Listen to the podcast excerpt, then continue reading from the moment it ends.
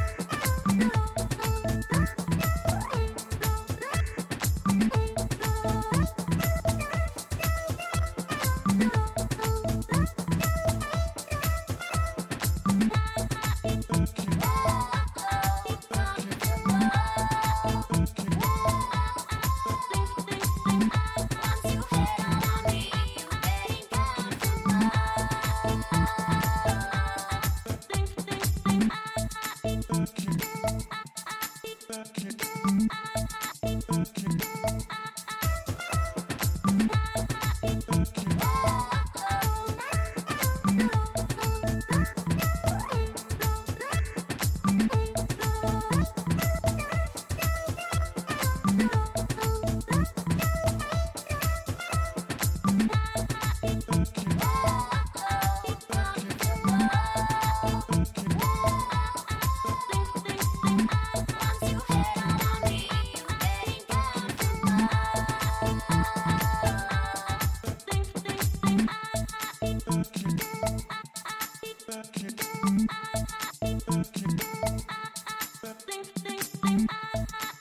Keep